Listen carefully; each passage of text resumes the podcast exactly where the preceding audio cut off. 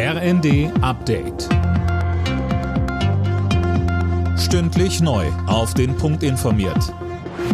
Ich bin Dirk Jostes. Guten Tag. Der ukrainische Präsident Zelensky ist in Berlin angekommen. Dort wurde er am Mittag von Kanzler Scholz empfangen.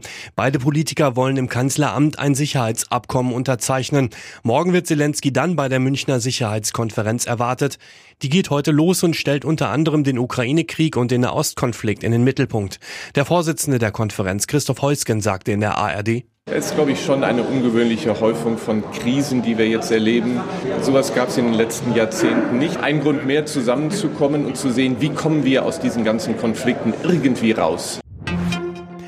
Bundesinnenministerin Faeser hat die teils gewaltsamen Proteste gegen die Grünen scharf kritisiert. Im Redaktionsnetzwerk Deutschland sagte sie, wenn politische Veranstaltungen durch Gepöbel und Gewalt verhindert würden, dann seien Grenzen massiv überschritten.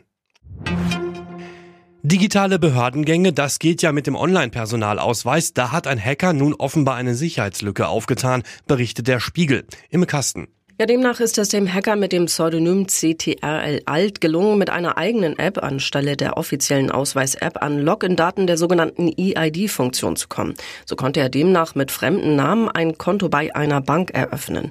Der Hacker hat seine Erkenntnisse dem Bericht zufolge dem BSI, dem Bundesamt für Sicherheit in der Informationstechnik, mitgeteilt.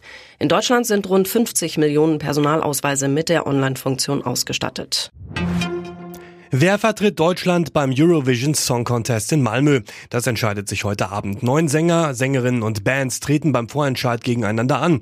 Beim ESC im vergangenen Jahr war Deutschland auf dem letzten Platz gelandet.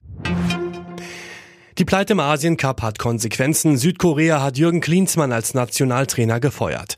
Das hat der Fußballverband des Landes mitgeteilt. Klinsmann, ehemals Bundestrainer, hatte den Posten erst vor einem Jahr angetreten. Alle Nachrichten auf rnd.de